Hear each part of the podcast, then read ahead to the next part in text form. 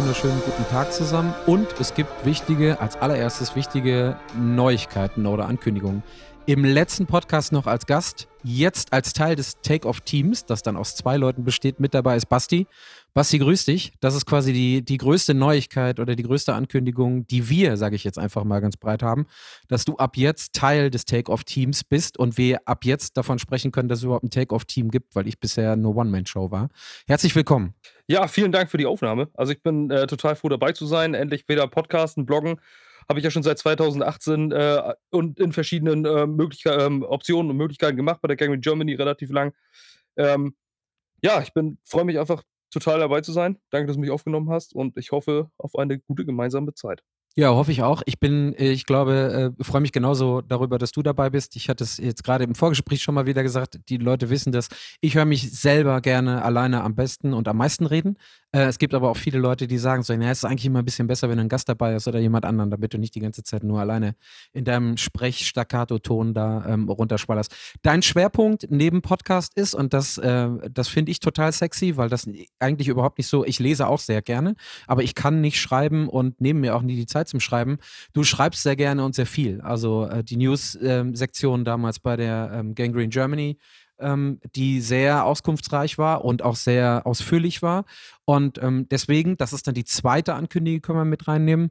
Wir werden dann mit dem, dass du jetzt dabei bist, einen regelmäßigen Newsletter mit ähm, aufnehmen, wo wir nicht immer komplett doppelt die Themen mit reinnehmen, die auch im Podcast laufen. Heute ist es dann für die nächste oder für die erste Newsletter-Folge so geplant.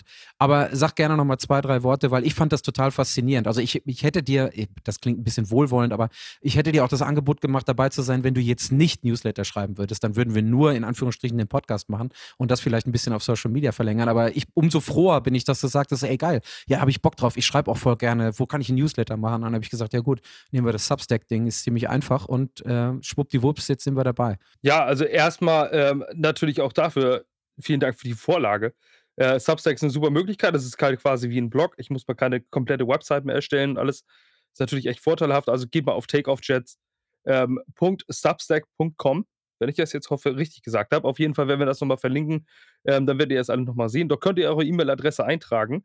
Ähm, ich, mein Plan ist aktuell, einen wöchentlichen Newsletter zu schicken. Also ich habe keinen Plan, euch voll zu spammen äh, jeden Tag. Und ähm, sollte das doch mal passieren, äh, könnt ihr euch natürlich auch wieder ähm, entsubscriben und regelmäßig auf die Website gehen, wie ihr wollt. Ähm, wir verdienen damit kein Geld. Also es, darum geht es uns nicht sondern wir wollen wirklich nur informieren. Klickt ab und zu mal drauf auf die Website.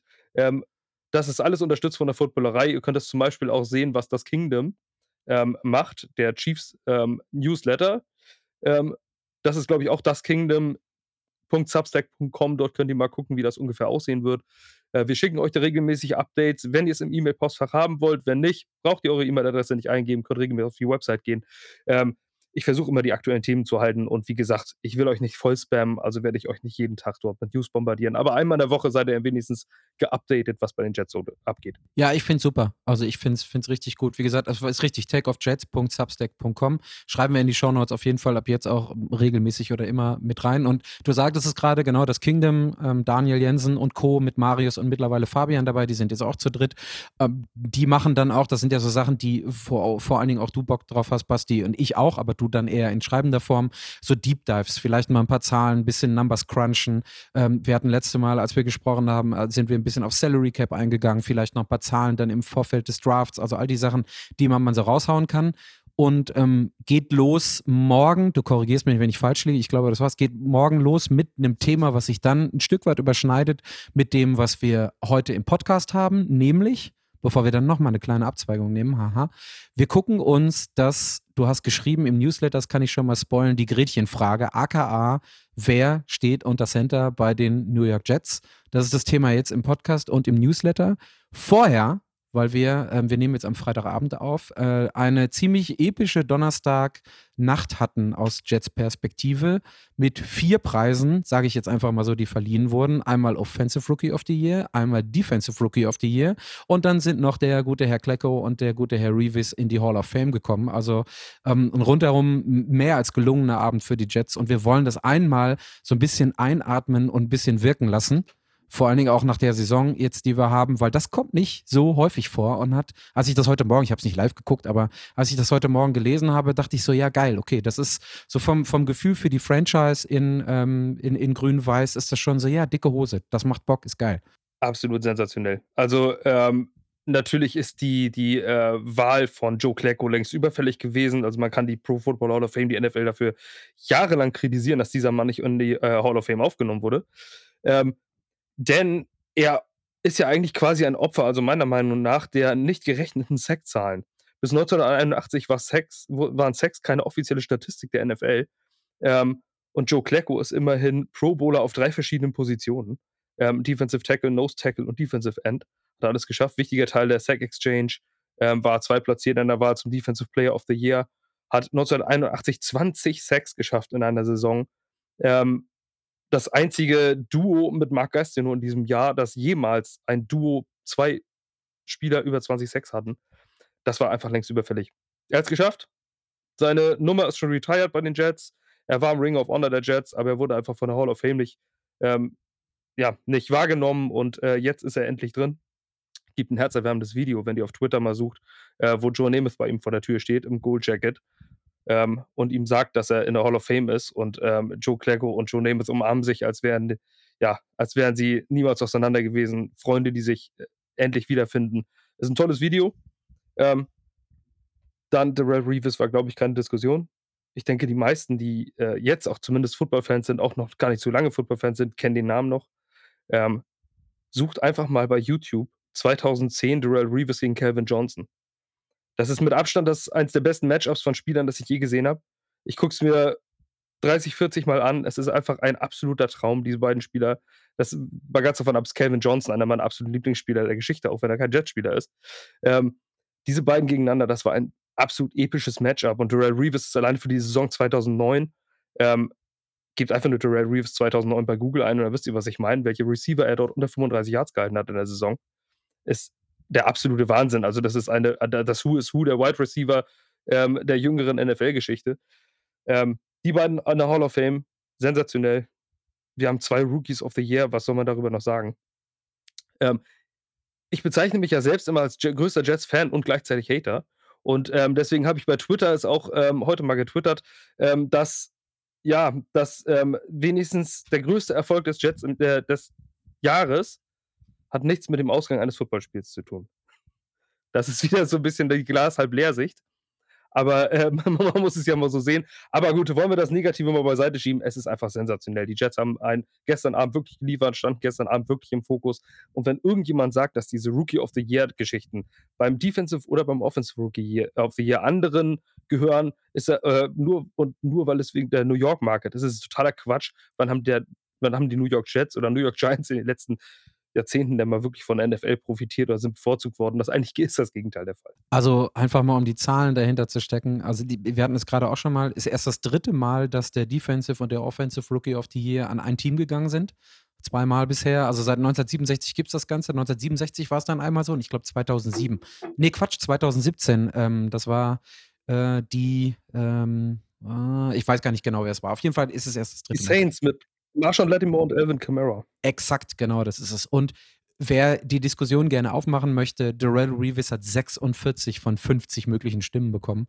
Da war nicht mehr so viel mit, ähm, ja, New York und großer Markt und dieses oder jenes. Also das ist schon kurz vor Anonymous, also 46 von 50 und ähm, auch da kann man bei Twitter mal gucken, nee, oder was Instagram, keine Ahnung. Es gibt äh, zumindest so ein, zwei Bilder und kurze Videos. Das ähm, I am Source Gardner ist ja sein Händel, glaube ich, bei beidem ähm, schon ein bisschen gefeiert hat danach und zwar völlig zu Recht. Also war auf, war auf jeden Fall ein geiler Abend.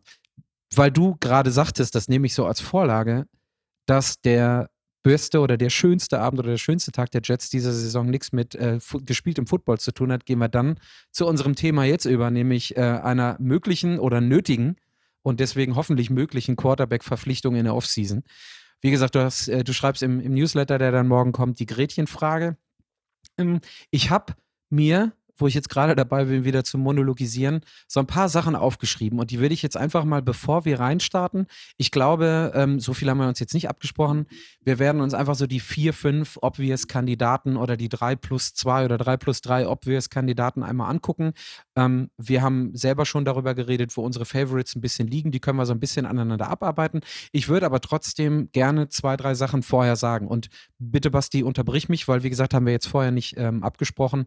Ähm, eine Sache, die mir ganz wichtig ist und die ich vielleicht dann doch bei jedem Kandidaten noch dazu sage, ist, der Ami sagt immer so gerne, wir betrachten das Ding ähm, in a vacuum. Also einfach nur mal clean, links und rechts, oben und unten alles weg. Bei dieser Quarterback-Frage bei den New York Jets ist es mir persönlich aber ganz wichtig, dass wir das eben nicht in a vacuum betrachten. Weil das ist nämlich für meine Entscheidung oder für meine Auswahl ganz wichtig. Ich persönlich, kann ich jetzt einmal sagen, ähm, gehen wir dann gleich nochmal genauer drauf auf, wäre ein großer Freund von Derek Carr. Warum? Nicht, weil Derek Carr ein Top 3 oder Top 5 oder Top 7 Quarterback in dieser Liga jemals war oder ist oder sein wird. Glaube ich nicht. Das wäre dann in a vacuum. Aber mit der Defense, die die Jets haben, und wir haben heute noch mal ein Statement gehört ähm, im, im Rahmen der, der NFL Honors von gestern von, von Woody, glaube ich, der gesagt hat, mit der Defense, die die Jets haben und mit diesen potenziellen Waffen, die sich noch weiterentwickeln in der Offense, also ich sag mal Top 10 Defense, Top 12 Defense, Top 15, 17 Offense in den nächsten zwei bis drei Jahren, brauche ich oder wünsche ich mir als Patrick Aus einen Quarterback, der eben nicht Top 3 oder Top 5 sein muss, sondern der on par, also average, Top 15, 17 oder 13 ist. Und das ist für mich ganz wichtig zu betrachten oder in, im, im Hinterkopf zu behalten, wenn wir gleich auf die verschiedenen Kandidaten eingehen, ne? was Alter angeht, was Durability angeht, was aber auch Performance angeht. Das will ich immer einmal nur ähm, vorweg, vorweggeben. Ich weiß nicht, wie du das siehst. Ich glaube aber, in dem Pragmatismus, den du auch immer anwendest, stehst du da ähnlich oder, ähm, oder siehst das ähnlich, glaube ich. Ja, also man muss, natürlich ist der Quarterback die wichtigste Position. Selbstverständlich. Aber man hat in der Vergangenheit gesehen, dass ähm, guckt, man muss nur nach San Francisco gucken. Ähm, San Francisco ist ein super, super Beispiel dafür, dass du mit, äh, mit Durchschnitt auf, äh, auf der Quarterback-Position äh, nach ganz, ganz vorne kommen kannst. Und Colin Kaepernick war nicht, ähm, war nun wirklich kein sensationeller Quarterback. Ähm, die Geschichte dahinter ist eine, ist eine, andere Nummer. Aber rein sportlich war er natürlich kein sensationeller Quarterback, er war ein durchschnittlicher Quarterback. Ähm, sie haben es äh, geschafft mit, mit, mit Jimmy Garoppolo, der zu dem kommen wir ja nachher noch.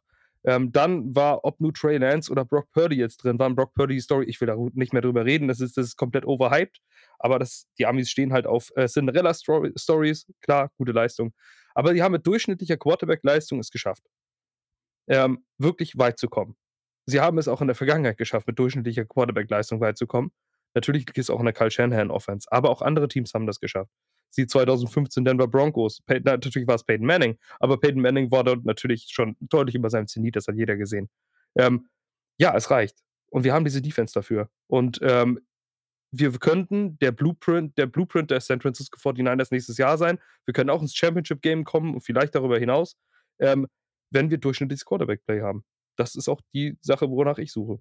Ja, exakt, finde ich auch. Und die andere Sache ist, die wir jetzt einfach mal so ein Stück weit rausklammern, ähm, du hast es, glaube ich, auch mit relativ wenigem Anteil prozentual gesehen ähm, in dem Text für den Newsletter, ist, wir lassen den Draft mal außen vor. Also ich persönlich bin nicht dafür, dass irgendwelche Draftpicks von irgendwem in irgendeine Richtung, äh, für irgendeinen Quarterback in, in die Richtung gegeben werden, sondern dass wir die dann gerne auch nehmen, um für, kriegen wir gleich wahrscheinlich äh, zu hören, wenn wir darüber reden, den ein oder anderen Kandidaten lieber auszugeben. Denn in den letzten fünf Jahren zwei Top 3 Picks, die obviously egal unter welchem General Manager, eben nicht funktioniert haben.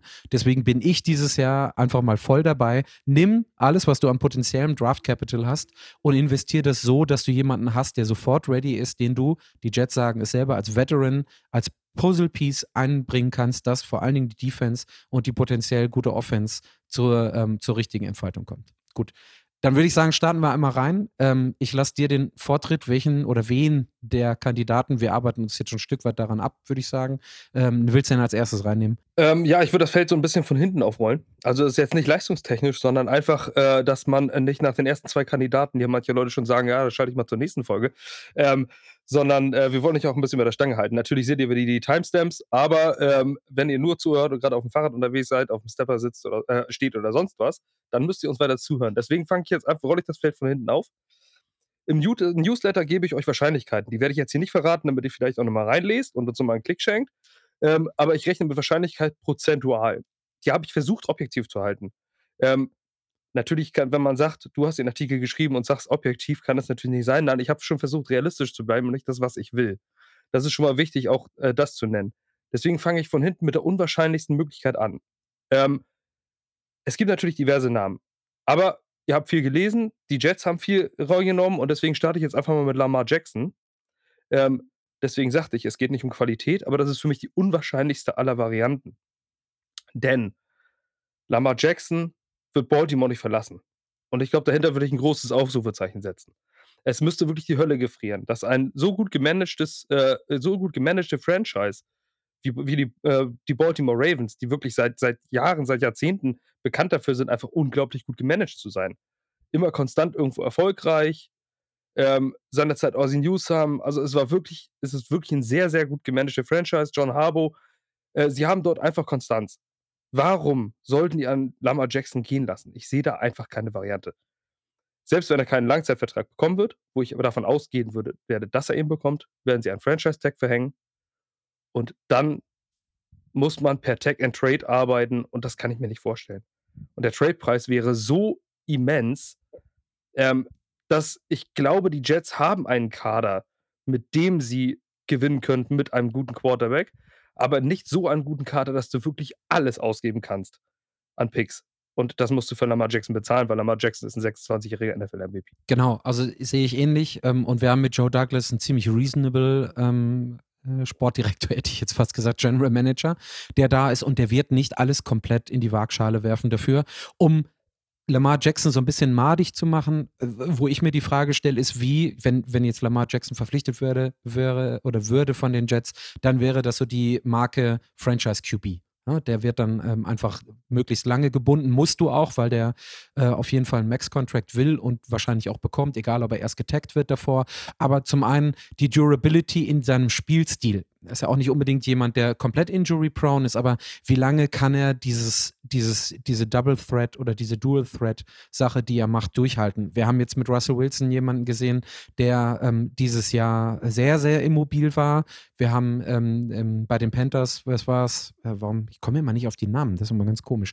Ähm, wer war da, die, der noch bei den, hinterher noch kurz bei den bei den Patriots vorbeigeschaut hat jetzt, äh, Cam Newton, mhm. der, ähm, da war es da war dann auf einmal auch irgendwie die Klippe direkt da und der ist runtergefallen und das war und das könnte, könnte ich mir bei so einem Lamar ähm, auch vorstellen. Und die andere Sache, wo ich ja immer gerne so ein bisschen ähm, doppelt und dreifach drauf höre, aber auch nicht zu viel draus machen möchte, ist eben diese Arbeitsethik äh, die dahinter steckt oder nicht. Und da hat man ja jetzt auch schon so zwei, drei Sachen gehört, dass er nicht so unbedingt derjenige ist, der nochmal extra in den Filmroom geht. Nur weiß ich am Ende des Tages nicht, ob das jetzt ähm, den Unterschied zwischen 95 und 100 oder 100 und 105 Prozent macht oder den Unterschied zwischen 80 und 20. Das glaube ich eben nicht. Aber ich bin komplett bei dir dass wenn ich mir, wenn ich mir die Ravens vorstelle, dann stelle stell ich mir eine Steadfast und Stead-Ready gehende Organisation vor und das seit Jahren. Und ich glaube nicht, dass die ähm, den Fehler begehen, den Quarterback, auf den sie sich in 80 Prozent der Fälle verlassen können, auch in der Zukunft gehen lassen. Also ich sehe die Chance, also ich bin, ich gehe d'accord damit, dass du den als ersten Teaser mit reinnimmst, weil die Wahrscheinlichkeit sehr gering ist, glaube ich auch nicht. Aber zumindest wäre es, also sollten sie ihn bekommen, wäre das natürlich, äh, ich schreibe im Newsletter davon, vielleicht diejenigen, die Baseball nicht kennen, ähm, ich habe geschrieben, das wäre der äh, Home Run Hit in Game 7 der World Series, der Walk of Home Run. Walk of Home Run hast du geschrieben, ne? Ja, ja jetzt erinnere ich mich. Ja. Ist äh, also sprich äh, der entscheidende Home Run, der das Spiel sofort beendet, also wie, äh, wie das, ähm, wie der Touchdown in der Overtime. Ähm, das wäre natürlich, also ich sag mal Lamar Jackson, 26-jähriger NFL-MVP, ähm, mit diesem Jets-Team. Ich glaube, da würde es keinen einzigen Experten sehen, der bei den Super Bowl-Contendern nächstes Jahr nicht die New York Jets mit reinnimmt. Es wäre natürlich der Home Run, aber ich bin totaler Fanboy. Ich bin totaler Fan von Lamar Jackson. Ich mag den Typen ähm, wie er sich immer äußert. Er hat keinen Agent, er macht das Ding so selbst. Also er ist so ein, so ein pragmatischer, bodenständiger Typ. So, so, wenn man ihn reden hört, niemals arrogant. Klar, ab und zu mal seine Sonnenbrille, ein bisschen Swag brauchst du natürlich schon als Quarterback in der NFL. Aber ein absolut angenehmer Typ, der nie negativ auffällt, der niemals irgendeiner Frau ungefragt äh, auf den Arsch geguckt hat oder sonstiges. Das ist einfach ein Good Guy, das, der ist im Lockerroom unglaublich beliebt. Wenn man jetzt gehört hat, welche Spieler sich so für ihn aussprechen und sagen, der darf nicht gehen und der muss unbedingt bei uns bleiben, so einen zu haben, wäre natürlich absolut sensationell. Ähm, aber es wird nicht passieren. Deswegen werde ich mich nicht reinträumen und ihr braucht euch auch nicht weiter reinträumen. Ja, wäre der, wär der viel zitierte Splash, ne? Einmal Ausverkauf für alles und dann Juhu. Und dann äh, müssen wir mal schauen. Wen hast du denn als zweites, wenn wir den jetzt leider mit so einer halben Träne mit einer ganz, ganz, ganz geringen Wahrscheinlichkeit mit reinnehmen? Ja, also wenn wir Einzelkandidaten nehmen, also ich glaube, die, den, ähm, ja, den ganzen Rest, also die Draft-Geschichte, äh, da gehe ich im Newsletter mit ein, da möchte ich jetzt auch nicht drauf eingehen. Ich würde es nicht ganz ausnehmen, die Variante, dass das passieren kann, weil die Jets nicht die freie Wahl haben. Dort sind jetzt nicht so viele Free Agents, die ein die Jets-Team wirklich weiterbringen können. Also ist immer noch die Möglichkeit, dass man im Draft etwas machen muss. Natürlich wollen es viele nicht, ja, aber was man will und was man muss, sind zwar unterschiedliche Dinge manchmal. Und äh, es kann sein, dass die Veterans plötzlich alle weg sind. Und dann willst du keinen Consolation Prize nehmen. Dann hast du keinen Bock, da plötzlich mit einem Jacoby Brissett zu stehen oder sonst was. Ähm, wo du sagst, ja, gut, hm, also so, als würdest du 100 Lose ziehen auf dem Jahrmarkt und am Ende hast du dann Lolli. Ähm, das willst du eigentlich, glaube ich, auch nicht. Und dann äh, musst du, äh, dann, dann musst du in den sauren Apfel beißen, was heißt saurer Apfel, aber dann musst du auf den Draft gehen. Also sprich, diese Variante gibt es noch. Da müsste man hochtraden. Denn ähm, die Kandidaten, auf die können wir in den nächsten Monaten noch kommen. Da haben wir noch genug Zeit in der, äh, in der Draftzeit. Aber das würde ich nicht ausschließen. Deswegen bleiben wir jetzt mal bei den Namen. Und da würde ich jetzt zu Jimmy Garoppolo übergehen. Äh, Jimmy G, Pornstar Jimmy, wer auch immer das nennt, äh, wie man auch immer ihn nennt. Ähm, also ich würde mit meiner Frau dann kein Spiel mehr gucken, weil äh, ich glaube, da wäre ich abgemeldet. Jimmy G ist schließlich der most sexy Guy in der gesamten Liga. Das muss ich sogar als Mann sagen, dass man da hinguckt und sagt, oh Gott, der ist verdammt sexy. Da kann man, kann man nur sagen, was man will. Die Amis sagen immer handsome. Das ja, ist total geil. Also da, ähm, da braucht man sich jetzt auch nicht, ähm, da, braucht, da muss man sich einfach verstecken. Das ist der most sexy Man in der NFL. Kannst du sagen, was du willst. Ähm, aber darauf soll es ja nicht ankommen. Ähm, er soll ja Spiele für uns gewinnen. Und ähm, was würde er sportlich, was würde er uns deiner Meinung nach sportlich bringen? Also erstmal, äh, ich, äh, so in diesem Handsome-Ding, ich bin ja, ich trage auch gerne, was, was Fußball-Ding angeht, ein bisschen verrücktere Trikots. Ich, also wir hatten letztens, letzte Woche über die schwarzen Trikots geredet, dass du dich magst. Vielleicht gibt es dann rosa Trikots, damit wir noch mehr Frauen als Fans reinholen. Dann kann ich Sandra, also kann ich meiner Freundin auf jeden Fall auch eins kaufen. Vielleicht nehme ich dann auch eins. Also so ein, so ein, so ein Source-Trikot in rosa mit einer Eins drauf, vielleicht nehme ich das dann. Also Jimmy G nicht, stimmt, das, das, äh, das geht nicht. Da packt einen dann doch so ein bisschen die Eitelkeit. Ähm, aber ähm, also was das angeht, auf jeden Fall ähm, First Overall äh, bei allem. Bei Jimmy Garoppolo, also ich fange mit den positiven Sachen an. Ist ein super Lockerroom-Guy, ist ein great Teammate. Der hat sowohl in New England als auch jetzt in San Francisco immer alle Leute auf seiner Seite gehabt. Es wird einen Grund geben dafür, dass es jetzt fast zweieinhalb oder drei Jahre gebraucht hat, bis Kyle Shanahan ihn endlich aus dem Lockerroom raus hat, weil er jetzt in der Presskonferenz vor drei, vier Tagen hat er gesagt, so wie hoch ist die Wahrscheinlichkeit, dass Jimmy G wieder da ist ja, nee, die gibt es eigentlich gar nicht. So, nee, der wird nicht, der kommt, jetzt kommt er endgültig nicht mehr wieder. Ähm, aber das hat ziemlich lange gedauert, weil sobald der Junge ähm, mal die Zügel in der Hand hatte, alle anderen auch im Team gesagt haben: so, ey, wirklich, we ride for you or we ride with you. Also das ist, das ist eine Sache, die finde ich super. Also der hat jetzt in zwei Systemen gespielt unter Josh McDaniel damals und jetzt auch Kyle Shanahan, äh, Schrägstrich ähm, Offensive Coordinator, der noch da ist, die nicht ganz einfach zu spielen sind. Ähm, der kann also in einem System, und wenn wir jetzt Kyle Shanahan erwähnen, müssen wir im gleichen Atemzug ähm, gleichzeitig auch ein Stück weit ähm, Robert Sala erwähnen. Das ist jetzt nicht unbedingt, weil Salah ist ein Defensive Coach, äh, eine Garantie dafür, dass das passt, aber zumindest von der Work Ethic, glaube ich, und von einem Cultural Fit wäre das eine Sache, die richtig, richtig gut passen könnte. Und ähm, also von, von daher sind das alles so Sachen, die finde ich, die ich toll. Außerdem, der kommt jetzt ähm, aus einem ja, Contract Year ist jetzt übertrieben, aber der hat ja noch nicht so viel Geld oder hat nicht so viel Geld verdient bei den 49ers jetzt. Und projected liegt der, glaube ich, eher so zwischen 15 und 20 für ein One-Year. Ähm, ich beweise mich selber ähm, oder ich, ich beweise es allen nochmal Contract. Das würde den Jets natürlich total entgegenkommen. Und ähm, quasi so ein halbes Franchise-Tag, wo du dann danach vielleicht sagen kannst: Okay, wenn du gesund bleibst, das ist der Punkt, auf den ich jetzt gleich komme, ähm, und für uns gut spielst, dann bleibst du halt einfach noch länger da. Und das, was ich gerade gesagt habe, ist halt einfach, ach so, eine Sache, die ich richtig, richtig krass noch finde, das muss ich jetzt hier noch reinquetschen. Der Junge hat einen Win-Loss-Record von 53 zu 21. Ne? Also wenn der spielt, ist der über alle Maßen, egal wie mobil oder immobil oder wie viel Game Manager oder wenig Game Manager da ist, der gewinnt halt einfach Spiele und vor allen Dingen auch in den Playoffs. Der hat einen Super Bowl hinter sich, leider nicht gewonnen, lag sicherlich mit auch an ihm und seiner Performance im Super Bowl, aber das kannst du niemandem mehr von den Schultern kratzen, was die Erfahrung angeht, ne? wenn wir an den Veteran denken, den die Jets haben möchten.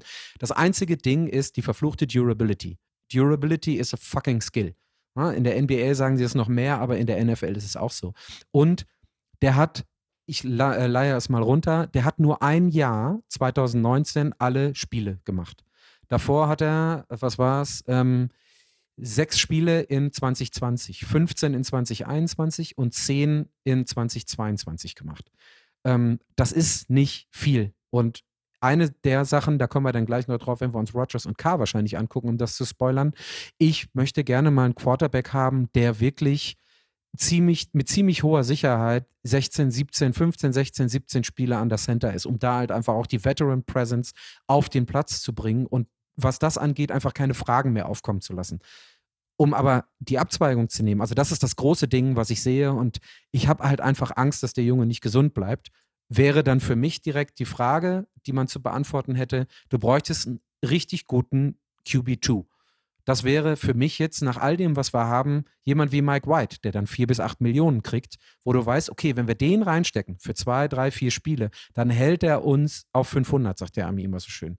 Und das wäre so eine Sache, glaube ich, die müsstest du mit bei Garoppolo einplanen, wäre aber auch nicht schlimm, weil wenn du nur 15 bis 20 bezahlst, dann kannst du auch einen Mike White, der einen super Leumund hat, auch äh, tough, tough as nails, super Leumund in der Kabine hat, den du dann als, ähm, als zweiten QB stehen lassen kannst mit vier bis acht Millionen, dann zahlst du für den QB-Room um die 30, was in der NFL mit einem Starter dabei super ist. Also einzige Einschränkung eben die Durability. Ansonsten sehen auch die Statistiken über die letzten fünf Jahre, wenn er denn spielt, für Jimmy Garoppolo ziemlich, ziemlich gut aus. Ja, auf jeden Fall. Also ich nehme als Statistiken ähm, zum Beispiel sehr gerne die, äh, Football Outsiders, ähm, die mehr analytisch daran gehen, weil äh, Yards sind Yards sind Schall und Rauch. Natürlich ist es ein Spiel von Raumgewinn, aber nur um ein ganz kurzes Beispiel zu nennen, ähm, du hast eine Situation Dritter und 20 und äh, dein Quarterback bringt einen 18-Yard-Pass, dann ist das Ding vorbei, du pandest den Ball weg, hast 18 Yards auf der Habenseite, du hast aber einen Dritten und zwei, wirfst nur ein Yard, äh, wirf, wirfst drei Yards, hast den First Down in der entscheidenden Situation, aber auf dem Statistikzettel stehen nur drei Yards und im Moment anderen stehen 18, also ist der andere besser nach Total äh, Pass Yards. So sehen das ganz gerne die Einfachen und so ist es eigentlich nicht ganz richtig. Es geht immer über Value, es geht darum, Value the Play, wie spielst du in der Situation. Und deswegen sind die Statistiken viel interessanter als die Total Yards. Die Total Yards ähm, sind eine nette Idee, um zu sehen, kann der was oder nicht, aber mehr auch nicht. Der Rest musst du in die anderen Sachen gehen. Und jetzt äh, kriege ich die Kurve. Und zwar bei äh, Jimmy Garoppolo sieht das so aus. Bei Quarterbacks wird das in DYAR, Defense Adjusted Yards Above Replacement, äh, gerechnet. Also sprich, wie viele Yards im Gegensatz zum absoluten Durchschnitt, wie viel er besser ist zu seinem Replacement-Level. Also wenn dort ein Durchschnittsmensch äh, reinkommt. Und dort war ähm, Jimmy Garoppolo in den letzten Jahren mit äh, DYAR ähm, 2022 Platz 10 und 2000, nee, 2021 Platz 10 und 2019 Platz 12 äh, in der Liga. Also sprich, er ist ein Quarterback im oberen Drittel vom Passing. Laufen, er, laufen kann er nicht, laufen braucht er nicht, laufen muss er nicht, aber wir haben ja schließlich auch mit Mike White oder sonstiges jetzt auch nicht großen Läufer hier äh, drin gehabt. Zach Wilson kann, konnte, ja, der konnte gar nichts, also von daher ist es eigentlich auch egal, ob er laufen konnte. Ähm, laufen beim Quarterback ist ein nettes, äh, nettes Extra, muss aber nicht gemacht werden. Ähm, die VOA, Defensive, äh, Defensive Adjusted Value over Average, war Jimmy G Platz 5 und Platz 11. Das sind also alles Zahlen, ähm, die zeigen, dass er ein Top 10 QB sein kann. Zumindest äh, Borderline Top 10. Ähm, aber so auf jeden Fall in dem Niveau, dass er ein guter Quarterback ist. Nicht nur durchschnittlich, sondern überdurchschnittlich. Ähm, und auch bei Pro Football Focus. Es gibt, also ich höre oft diese Geschichte. Jimmy G ist so ein typischer Short Pässer. Game Manager, kurze Pässe, das höre ich so oft. Und das ist einfach, es gibt kein Argument, dass das hält, diese, äh, diese Behauptung. Wenn man bei Pro Football Focus sucht, sind seine, ähm, seine Passing Grades. Grades sind natürlich, muss man natürlich immer mit, wie sagt der Ami, a grain of salt nehmen. Also Grades sind natürlich auch äh, ein bisschen eine persönliche Geschichte ähm, von dem Grader, aber trotzdem ähm, steckt da viel Wahrheit drin. Bei Passing Grades in den letzten drei Jahren ist der beste PFF-Grade bei Jimmy G Deep Passes 20 plus. Das liegt stetig im Bereich 90. Also es ist ein Elite-Wert. Und ähm, dort ist Jimmy Garoppolo, ähm, er ist einfach ein guter Quarterback. Man kann sagen, wie man will, er wurde schon mal einmal auf Platz 43 unter den Top 100 NFL-Playern gewählt in einem Jahr und diese Wahl gibt es nur unter den NFL-Spielern, also sprich seine Gegner bestimmen das. Wenn seine Gegner sagen, der Typ ist gut und den wählen wir zweimal in die Top 100-Liste, dann hat das was zu bedeuten. Ja, was du sagst, Jimmy Garoppolo ist viel verletzt. Ich habe tatsächlich auch an diesen, diesen Backup gedacht, habe die ganze Zeit überlegt, ja, wen könnte man da nehmen? Auf den Punkt bin ich noch gar nicht gekommen. Mike White ist natürlich ideal dafür. Ja, also ich, ich hätte lieber Mike White, das könnte man verkaufen. Du hattest gerade äh, sowas gesagt wie Jacoby Brissett ne, als, ähm, als Trostpreis oder so. Also Leute, die bewiesen haben, gerne diese oder auch vorige Saison oder für mich auch immer ein Teddy, Teddy Bridgewater, wo du sagen kannst, okay, wenn der drei, vier Spiele spielen muss, dann ist das nicht 0 und 4, sondern, naja, im schlimmsten Fall 1 und 3 ähm, oder 2 und 2. Es geht ja halt einfach darum, vor allen Dingen in einem Team, wo du in der Defense und Offense noch sehr viele Sophomores quasi hast, also keine Rookies mehr, aber junge Leute, dass du die bei der Stange hältst mit der Motivation, dass die nicht in dem Moment, wo der Starting Quarterback rausgeht und es zwar absehbar vielleicht für einen Monat rausgeht, dass die auch 5 oder 10 Prozent Leistungsniveau verlieren, weil die sagen, oh Kacke, jetzt fehlt unser QB1 an der Center, jetzt können wir sowieso einpacken, sondern dass du die, die Spannung und die Tension hochhältst. Also Leute, auch, auch da im, im QB-Sinne, im QB2-Sinne, vielleicht Veterans haben, hast. Ne? Wenn so ein Jacoby Brissett jetzt da ist oder ein Teddy, dass du, dass du die halt einfach reinholst, wo du sagst, okay, super, der hat schon einiges gesehen, der ist calm und ähm, wie gesagt, kann auch gut und gerne sein, dass du über ähm, Four-Game Stretch 3 äh, und 1 mit denen gehst, aber grundsätzlicherweise nicht von vornherein sagst, so alter Schwede, was ist das denn?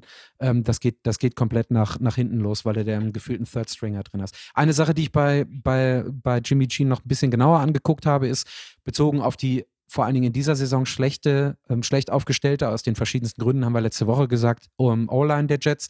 Jimmy G ist nicht unbedingt super gut, wenn äh, gepressured wird. Da ist er deutlich unter Durchschnitt. Jetzt in 2022 war er, glaube ich, sogar 30. oder so.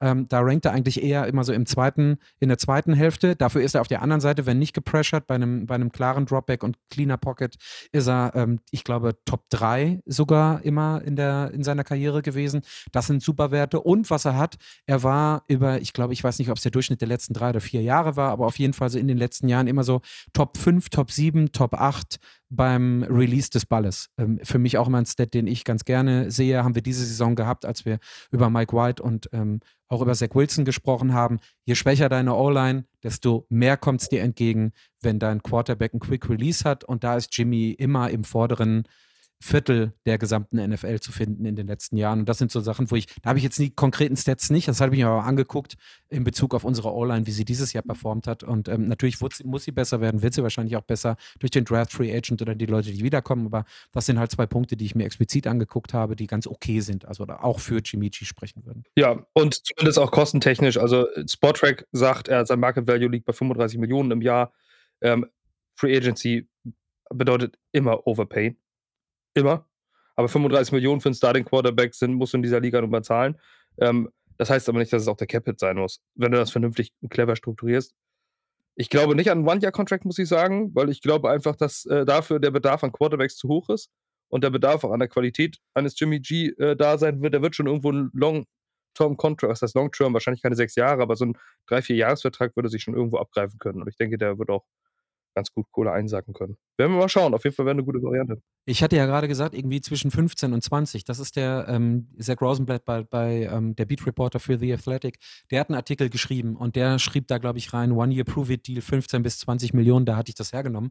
Ich kann mich aber erinnern, also in den letzten Wochen, wenn ich auf Jimmy G geguckt habe, war bei mir das Issue neben der Durability auch die Tatsache, dass er mit der Saison, auch wenn er nur 10, 11 Spiele gemacht hat im Rücken, eigentlich auch wieder einen Max-Contract haben will oder irgendwas, was länger ist. Und es macht ja auch, wenn du an den Spieler selber denkst, so, das sage ich jetzt mal so in a vacuum, ist klar, dass der natürlich, der ist erst 31, ne, gefühlt ist der ja auch schon lange dabei, aber der ist auch erst 31, dass er mit seiner Injury History gerne drei Jahre relativ sicher oder drei bis vier Jahre relativ sicher in einem Range zwischen 30, 40 Millionen hat. Grundsätzlicherweise ähm, kannst du auch so einen Vierjahresvertrag, der dann im Medium bei 35 liegt, mit den Upfront-Payments und äh, mit dem, mit dem Signing-Bonus, kannst du ja auch so strukturieren, dass du nach zwei Jahren auch relativ gut rauskommst und dann irgendwie auf fünf oder acht hängen bleibst, ist ja mittlerweile auch nichts nichts Großartiges mehr in der NBA, in der NBA, in der NFL. Ähm, in der NBA ist immer alles garantiert. Und zwar fully, das ist äh, ganz anders da.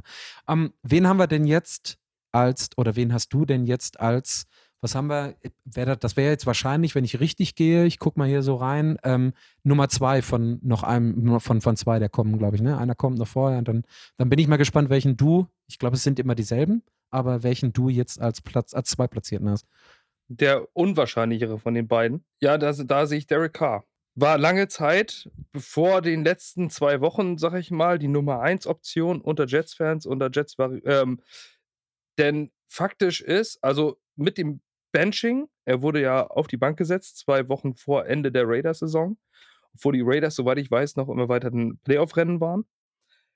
Von Josh McDaniels aus finanziellen Gründen. Hätte er sich verletzt, dann wäre unheimlich viel Geld garantiert gewesen. Das ist eine zu lange Story, um die zu erzählen. Er wurde auf jeden Fall auf die Bank gesetzt.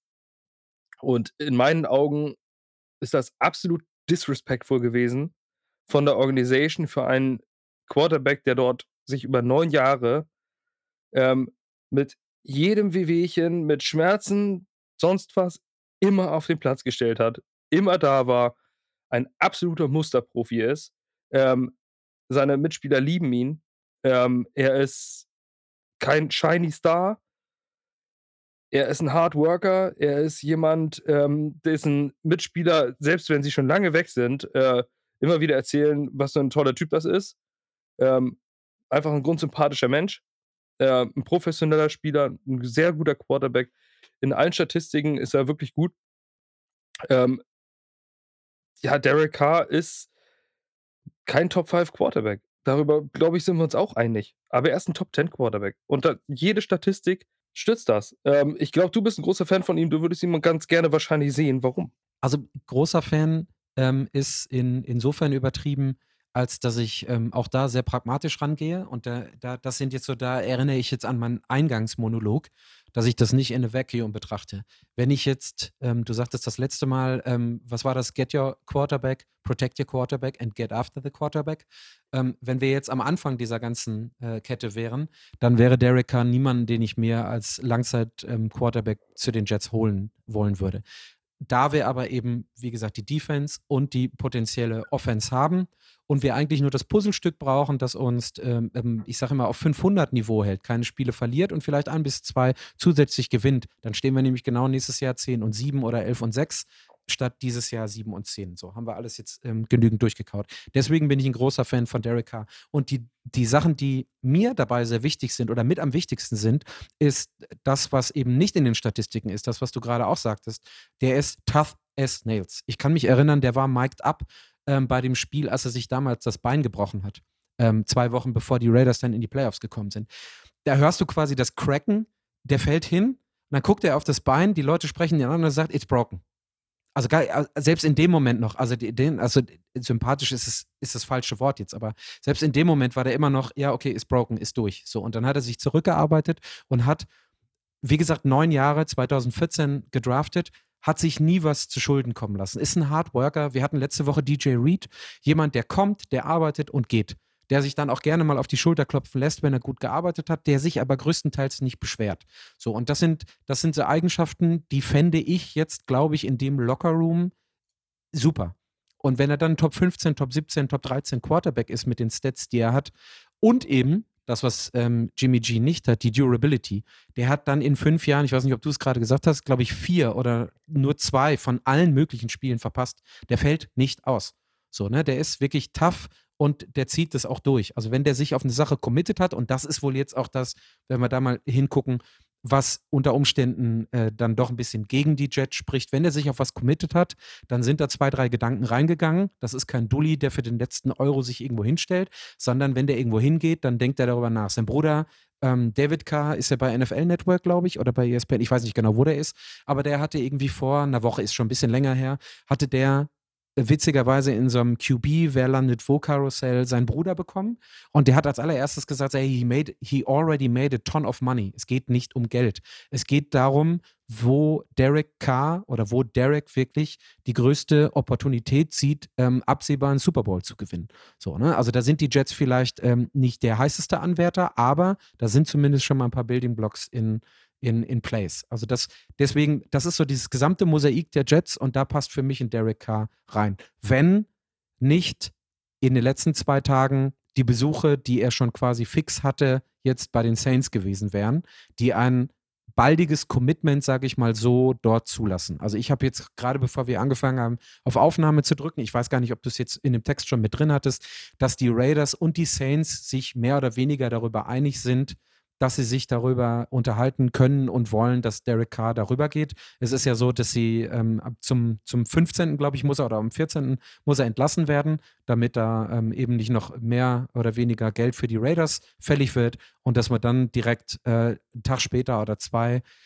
Ich finde es ziemlich schade, weil bei mir wäre auf Platz 1 gelandet. Derek Carr bei den Saints landet eben und nicht bei den Jets. Ja, also ich sehe das auch als wahrscheinlich.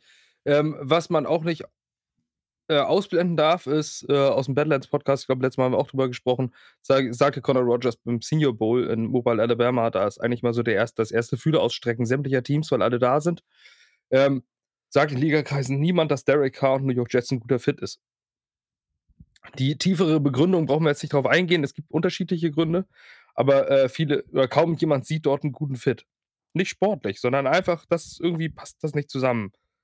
Ähm, Gut, muss man so, muss man so hinnehmen, aber es sind schon oft äh, dann unterschiedliche andere Dinge passiert. Ähm, wie du schon sagst, 15.12. wird er entlassen. Bis dahin kann man noch für ihn traden, aber er hat eine Full No-Trade Clause in seinem Vertrag. Das heißt, er kann getradet werden, aber nur, wenn er zustimmt. Also die Raiders machen jetzt irgendwas aus und sagen, der geht jetzt zu den Patriots für äh, 25 First-Round-Picks. Dann sagt Eric Carr, nö. Und dann geht der Deal nicht durch. Fertig, weil das einfach im Vertrag festgeschrieben ist und äh, er müsste dem zustimmen und er darf andere Teams, er steht dort ja noch unter Vertrag, sprich, er darf ja andere Teams eigentlich gar nicht besuchen. Ähm, das darf aber laut Vertrag schon, wenn er für dieses Team seine No-Trade-Clause wegschmeißen würde. Und er hat ihn über den Saints besucht. Das heißt, er hat den Raiders gesagt, dort würde ich hingehen, dort würde ich mir einen Trade vorstellen können, also darf er die auch besuchen. So, also sprich, für die Saints würde ihn schon mal nicht mal. Ich sehe aber weiter nicht, wie die Saints mit ihrer Gehaltsrochade das überhaupt alles hinkriegen wollen. Ähm, das ist so hier Kicking the Can, immer nur ähm, Kicking the Can down the road. Also die treten ja immer ständig nur die Dose nach vorne und nächstes Jahr und nächstes Jahr. Aber die werden auch das möglich machen. Die haben bisher irgendwie diverse Varianten mit Finanzen irgendwie hingekriegt, werden sie auch das noch kriegen. Ähm, um kurz noch darauf einzugehen, was es Derek Carr sportlich bringen würde, in diesem Defensive äh, Adjusted Yards Above Replacement, was wir vorhin gesagt haben in der Metrik, war die letzten drei Jahre Platz 8, Platz 7 und Platz 6. Ähm, und in DVOA, auch eine ganz, ganz wichtige Statistik, war er Platz 11, 9 und 8. Also, doch, er ist ein Top 10 Quarterback. Und ähm, auch im PFF ist das so, was du zur Durability gesagt hast, absolut faszinierend, seit 2014 in der Liga man hat immer so um die 1000, ja äh, 1000 Snaps. Das ist so die ungefähre Zahl für das, was man in einer Saison spielt, wo man immer auf dem Platz steht. Ist die niedrigste Snap-Zahl, die Derek Carr gespielt hat, waren 931 Snaps in 2017. Ähm, das heißt, der hat wirklich, wie du es auch schon gesagt hast, vier Spiele in seiner gesamten Karriere verpasst. Und zwei davon wurde auf die Bank gesetzt, obwohl er nicht wollte. Ähm, und zweimal war er verletzt, äh, musste raus. Es spricht mit Derek Carr, kannst du planen. Und der ist immer da. Das ist einfach sensationell. Und wenn du dazu noch eine Leistung bringst, die immer in der oberen Hälfte der Liga ist, teilweise sogar Top 10, dann ist das, ähm, ist das eine Nummer. Und man darf auch nicht auswählen. Er ist vierfacher Pro Bowler. Ähm, er ist All-Pro gewesen. Obwohl, ich, ich weiß nicht, ob er First, nee, Second Team All-Pro meine ich. Auf jeden Fall er, hat er in vier Pro Bowls gespielt. Er ist ähm, immer, äh, er, ist, er, bringt immer Leistung, er ist nie schlecht, aber keine einzige Saison, auch wenn du Pro Football Focus reinguckst, keine Saison schlecht. Und seitdem er eine Karriere hat, sind Points per Game von der Defense zugelassen. Die Oakland Raiders, Las Vegas Raiders, Platz 32 der NFL. In allen Defense-Statistiken seit 2014 sind die Raiders die, der absolute Fußabtreter der Liga. Wie will man als Quarterback so gewinnen? Das geht doch einfach nicht. Und selbst wenn die, selbst wenn die Hürde ne, ähm, nicht ganz so hoch gelegt, also oder andersrum, so hoch muss die Hürde ja gar nicht gelegt werden. Du sagtest es letztes Mal. Die Gegner gegen die Jets haben in dieser Saison gerade mal eben über 20 Punkte gemacht. Ah, und dann hattest du letztes im Nebensatz gesagt, es sollte schon zu erwarten sein von einer durchschnittlichen Offense in der NFL, dass über 20 Punkte gemacht werden. Wenn wir es also de facto, du hattest das ja letztes Mal so ein bisschen überreizt gesagt, vorstellen, dann verlierst du eigentlich auch nur drei oder vier Spiele in der Saison. Und da bist du ganz, ganz dick mit im Geschäft.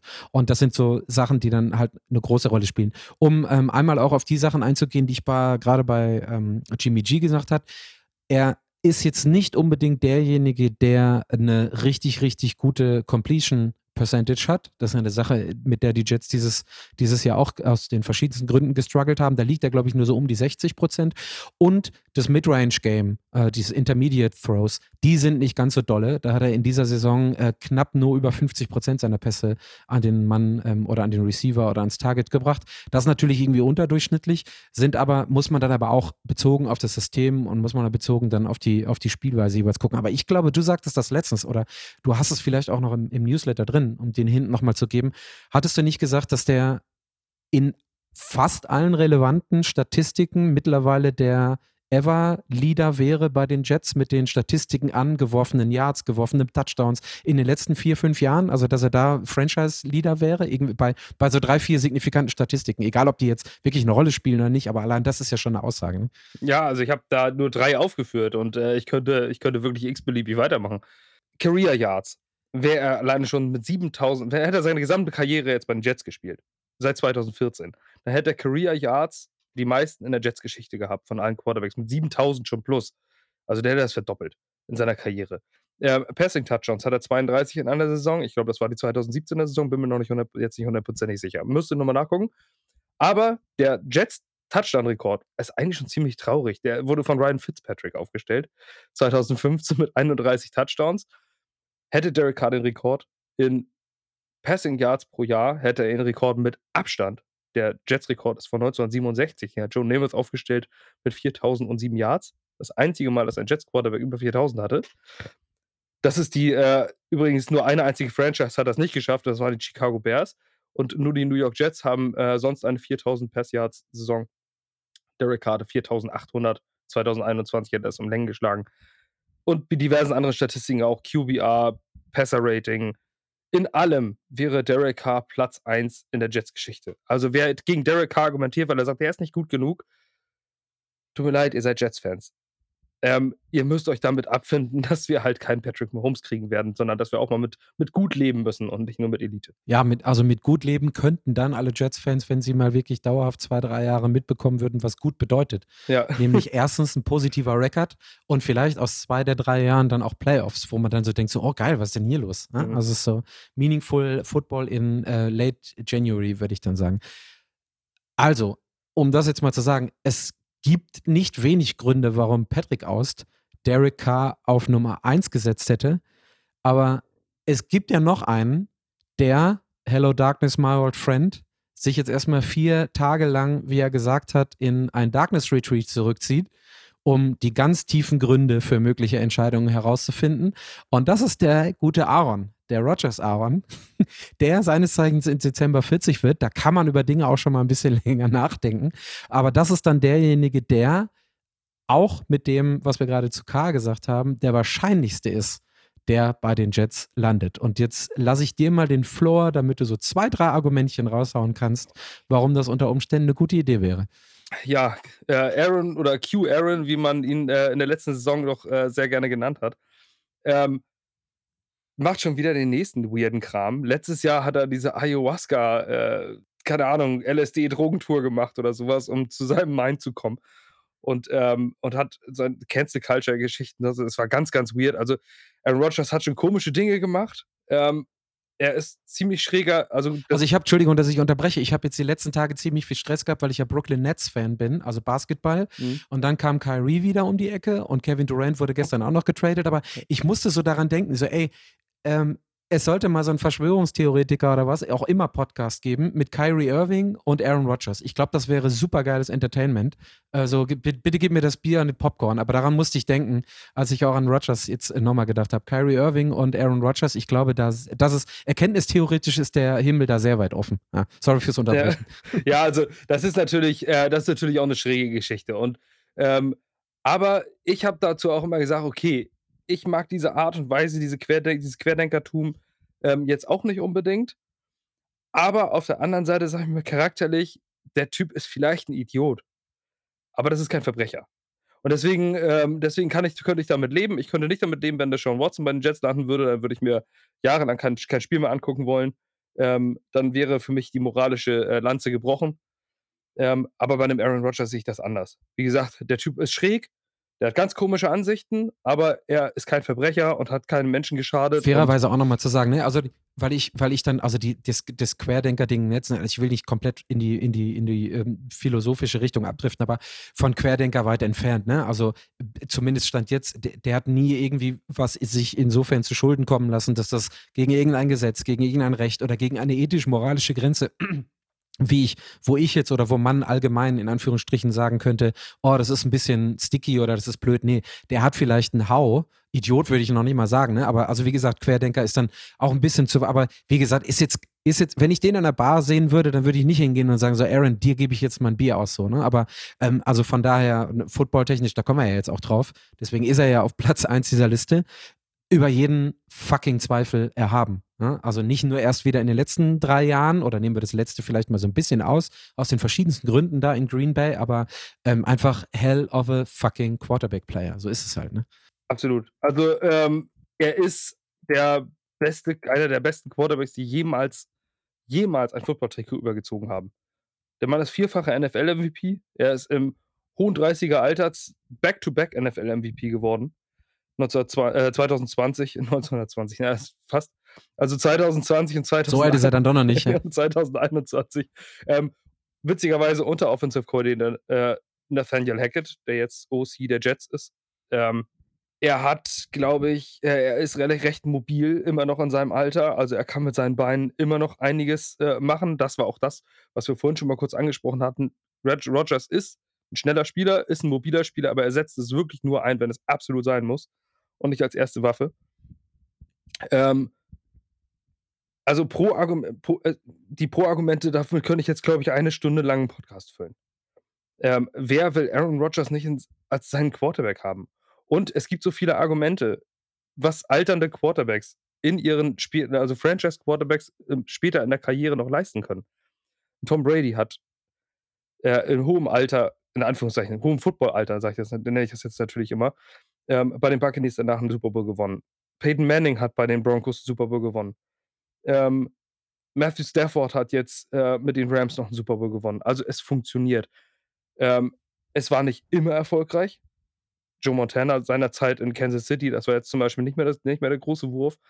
Aber ähm, es wurde, es, es geht, es funktioniert. Und die Frage ist jetzt nur, was will man opfern? Ich glaube, über die sportliche Qualität eines Aaron Rodgers braucht man gar nicht reden. Auch im, im jetzigen Alter nicht. Dass er ähm, der beste Jets Quarterback wäre, der jemals gespielt hätte, der wäre sogar noch vor Joe Namath, das, war, das wäre natürlich selbstverständlich klar. Aber, und jetzt kommen wir zu dem Aber, äh, was müsste man dafür bezahlen? Und wie lange würde das nachwirken? Also man müsste, Aaron Rodgers steht unter Vertrag. Das muss klar sein. Die Vertragsstruktur ist ziemlich weird. Ähm, er steht bis 2026 unter Vertrag und das sollte, glaube ich, fast allen klar sein, dass er so lange dann doch nicht spielen wird möglicherweise gut. Tom Brady hat auch in dem Alter noch gespielt, aber ob Rogers da noch Bock drauf hat, ich glaube, dann sind irgendwann seine Touren äh, in den Ayahuasca-Himmel äh, dann doch irgendwann wahrscheinlich wichtiger in zwei, drei Jahren. Aber der möchte sich das nochmal beweisen. Ich glaube, der möchte diese Legacy fahren, die andere Quarterbacks gemacht haben, die Manning gemacht hat.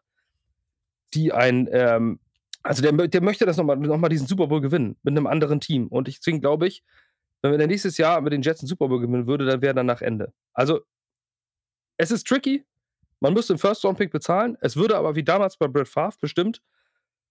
Also, wer sich noch daran erinnern kann, 2018 haben die Jets für Brett Favre getradet und haben, ähm, und das war an diverse Konditionen gekoppelt. Im Endeffekt haben sie, glaube ich, einen Third-Round-Pick bezahlt. Das war mal ein Conditional-Pick. Wären die Jets in die Playoffs gekommen in dem Jahr, wäre das ein Second-Round-Pick geworden. Wären sie in den Super Bowl hätten sie den Super Bowl gewonnen, wäre es ein First-Round-Pick geworden. Und an diese Konditionen wird man wahrscheinlich auch bei Aaron Rodgers ähm, das, Ganze, das Ganze koppeln, dass du sagst, wir geben euch den First-Round-Pick aus diesem Jahr, in meinen Augen absolut fairer Preis. Ähm, und nächstes Jahr den First-Round-Pick auch noch, wenn Aaron Rodgers 2024 noch bei uns Starting Quarterback ist. Sollte er kein Starting Quarterback mehr werden, wird das ein Second-Round-Pick. Oder ein Third-Round-Pick. Und damit könnte man, glaube ich, sauber arbeiten. Und die Vertragsstruktur, über die mache ich mir persönlich, auch wenn ich ein Financial Guy bin, so was, ich, was zumindest was die NFL angeht, ich gucke mir immer gerne an, welche Strukturen das sind.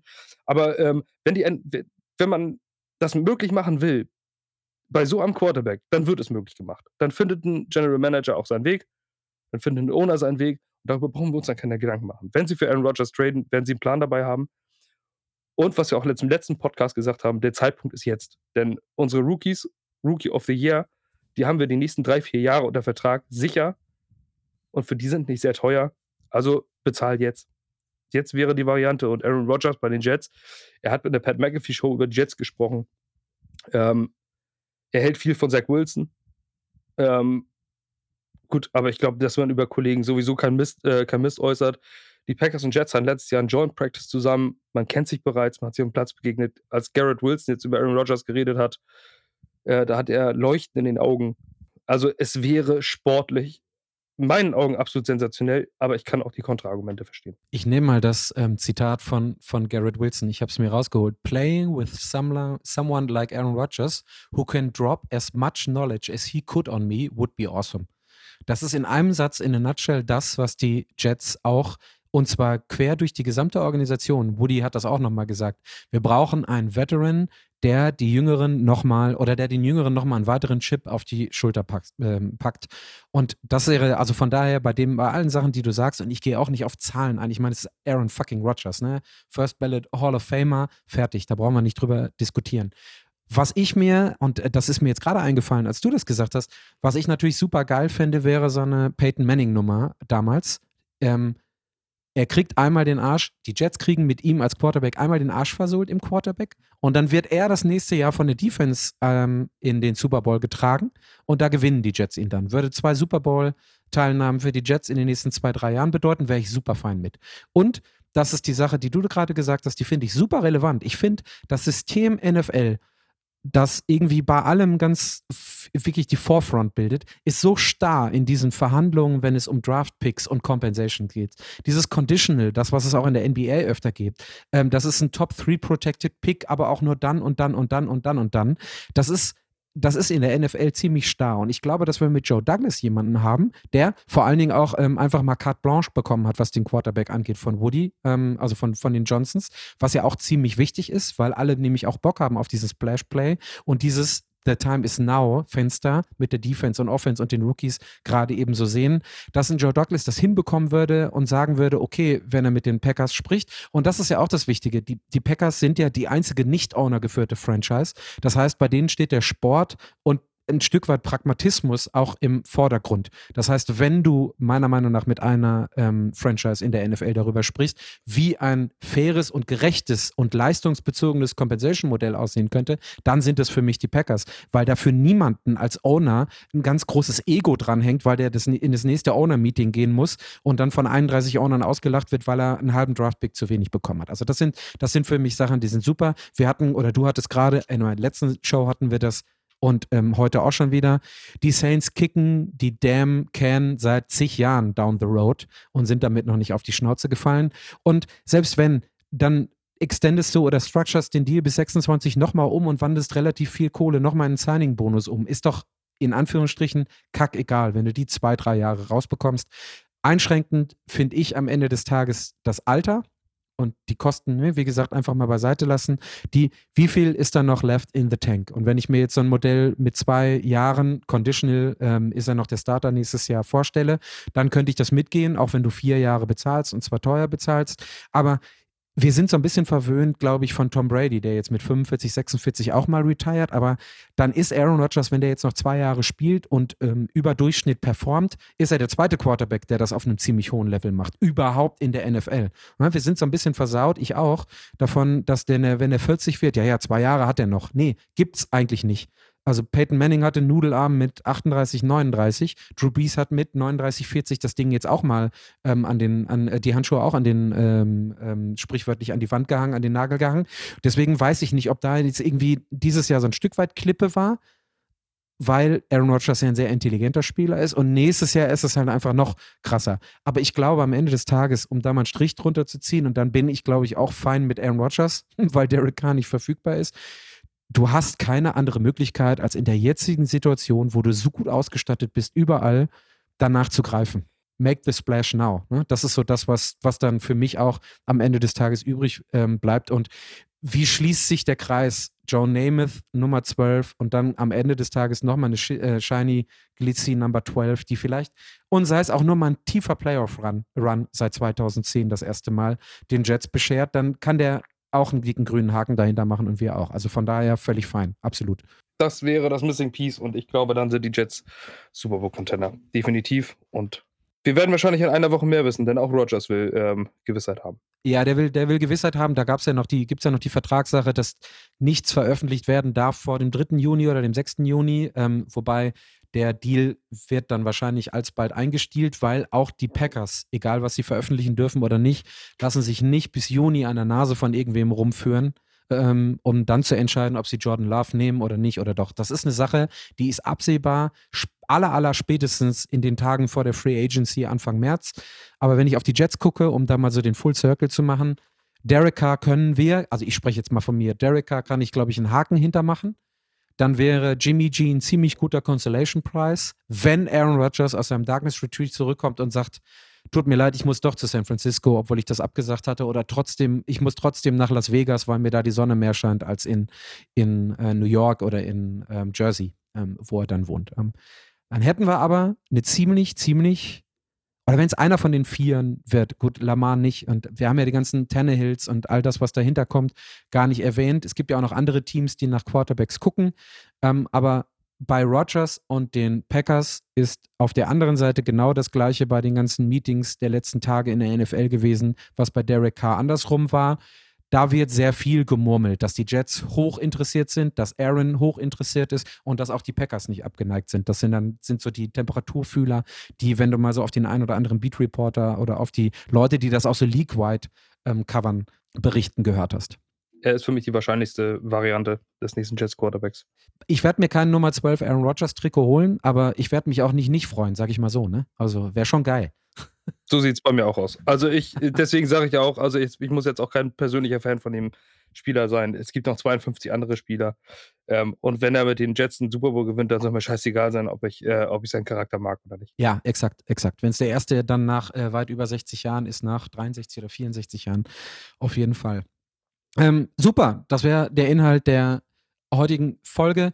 Nochmal einmal der Plug der dazugehörige Newsletter. Wie gesagt, wir werden es nicht immer so machen, dass wir über das, was wir in der Sendung haben, Newsletter schreiben.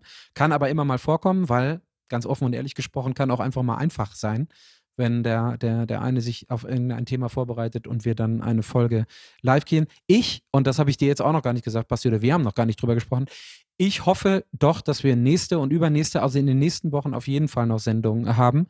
Ähm, wie gesagt, der Roundtable steht an. Dann können wir vielleicht nochmal auf die Salary Cap Sachen gucken, auf die Free Agency, die ja im März beginnt.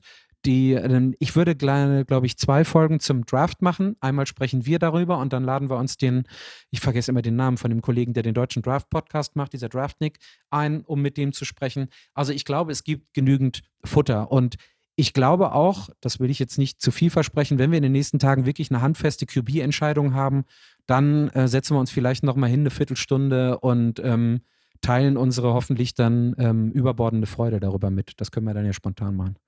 Ja, wir, ich, also ich hoffe schon, dass wir so eine Off-Season, so eine wöchentliche, eine wöchentliche Folge können wir, glaube ich, bieten. Ich denke, äh, dass wir damit einiges machen. Ansonsten werdet ihr über Newsletter regelmäßig updated. Ähm, da wird einiges kommen von uns. Also ja. das, der Content geht hoch.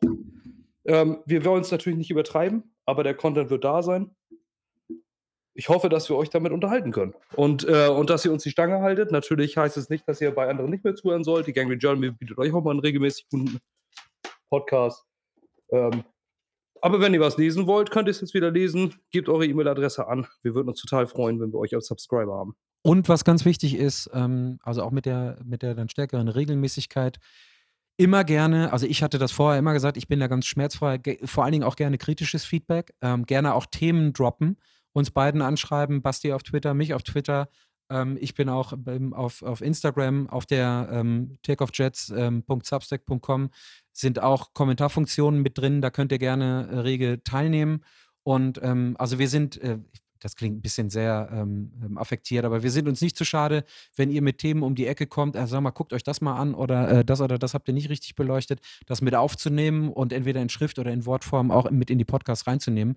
Dafür ist die Jets-Community einfach zu groß und dafür gibt es wahrscheinlich auch Links- und Rechtsthemen, wo wir vielleicht, wenn wir uns das ein oder andere vertiefen, äh, einfach mal nicht reingucken. Also von daher nehmt da gerne die Möglichkeiten, die ihr habt, wahr und pinkt uns über den allgemeinen Account oder Basti und mich direkt an in der Offseason werden wir natürlich noch News bieten. Also natürlich kommt dann, denkt natürlich nicht so viele Geschichten zu erzählen. Aber genau das, was Patrick gerade sagt, gebt uns Futter, schickt uns äh, Themenvorschläge, wenn ihr irgendwelche Ideen habt. Das behandeln wir alles sehr gerne. Äh, wenn ihr mehr zu bestimmten Dingen wissen wollt, wir wissen, wo wir uns schlau machen. Ich denke, ähm, wenn wir die Sachen nicht wissen, wissen wir, wo wir uns ähm, das, die ganzen Infos holen. Also, falls ihr noch mehr wissen wollt zu bestimmten Themen, zu Salary Cap Geschichten, zur Jets Geschichte, zu einzelnen Spielern oder der Story hinter irgendeinem Hall of Famer, sagt uns Bescheid. Dann machen wir jetzt, ich gucke immer auf die Uhr, das ist so ein Running Gag bei mir, machen wir genau nach 45 Minuten Schluss. Ne?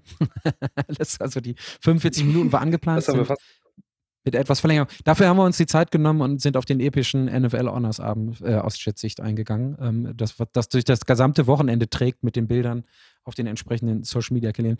Ähm, Basti, ich sag dir einen schönen Abend. Ähm, wir lesen ab morgen dann den Newsletter, wenn er rauskommt. Den verlinke ich auch, oder die ähm, URL, äh, URL für Substack verlinke ich auch auf jeden Fall nochmal in den Show Notes. Und ähm, wir hören und wir beide sehen uns dann spätestens nächste Woche und ähm, ja, danke. Bis dann. Vielleicht haben wir dann unseren Quarterback. Juhu. Mal schauen. danke und euch allen ein schönes Wochenende, schöne Woche und bis zum nächsten Mal. J -E -T -S, Jets, Jets.